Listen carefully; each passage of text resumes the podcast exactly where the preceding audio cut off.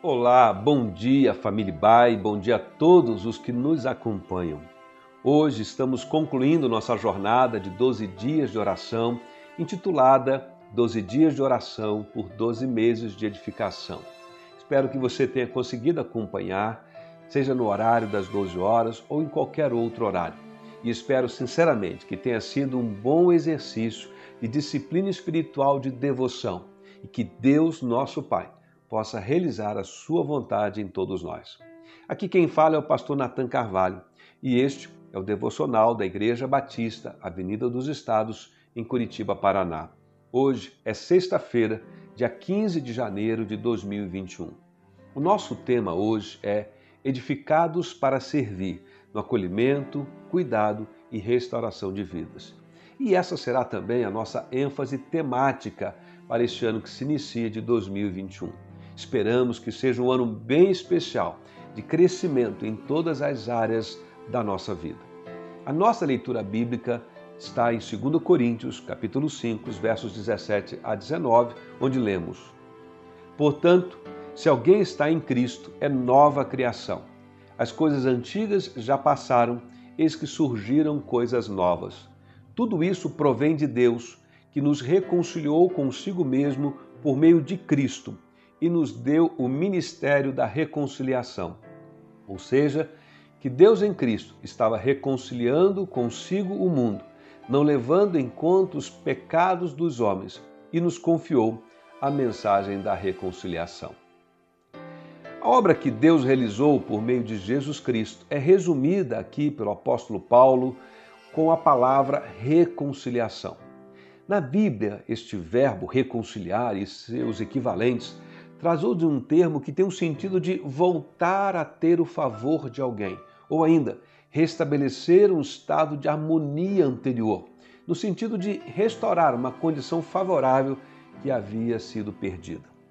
Então fica claro que o homem precisa de reconciliação com Deus. O que Paulo tem em mente é que por causa do pecado, o homem desligou-se, separou-se de Deus e do favor divino. Nessa condição, ele passa a ser um ser desamparado, que na perspectiva relacional se encontra na condição de opositor à vontade de Deus. E não apenas da vontade divina, mas o ser humano também passa a ter essa condição de adversário do outro ser humano, de todo o ser humano, e passa a ser inimigo também de si mesmo.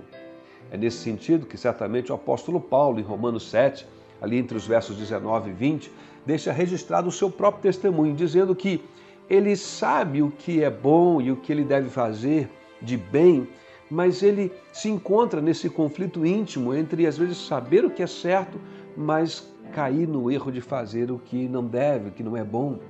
E ele então diz ali, a partir do verso 21, Assim encontro esta lei que atua em mim. Quando quero fazer o bem, o mal está junto de mim. No íntimo do meu ser tenho prazer na lei de Deus, mas vejo outra lei atuando nos meus membros, nos membros do meu corpo, guerreando contra a lei da minha mente, tornando-me prisioneiro da lei do pecado que atua em meus membros. Então o apóstolo Paulo diz ali no verso 24: Miserável homem que sou, quem me livrará do corpo sujeito a esta morte? E aí ele conclui no verso 25: Graças a Deus por Jesus Cristo, o nosso Senhor.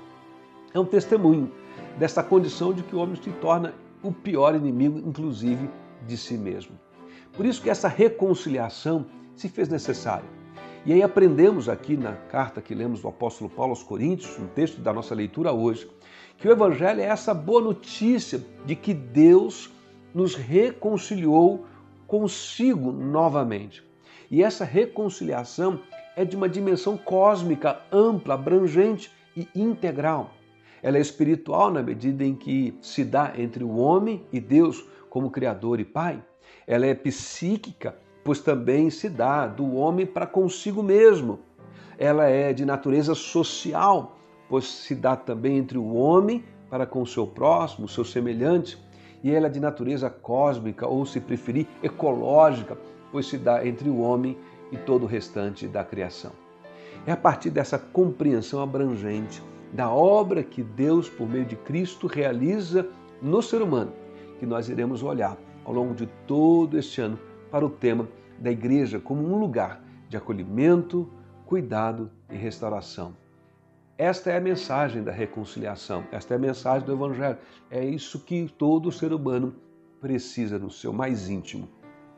Reconciliados com Deus, aqueles que antes eram inimigos de Deus, agora são chamados de amigos de Deus, conforme aprendemos no Evangelho de João, capítulo 15, verso 15. Essa reconciliação é tão perfeita em Cristo que Deus nos dá o seu Espírito para habitar em todo aquele que é reconciliado com Ele. Nós nos tornamos então, a partir disso, dessa nova criação em que nos tornamos por meio da obra de Cristo em nós, da presença do seu Espírito Santo em nós, nós nos tornamos aptos novamente para uma vida de harmonia. Harmonia consigo mesmo, harmonia com seus semelhantes, harmonia com este mundo criado. Que Deus nos conceda o que nós desejamos e pelo que oramos nesses 12 dias de oração. Um ano inteiro de edificação, de crescimento e de muitos frutos para o louvor da sua glória.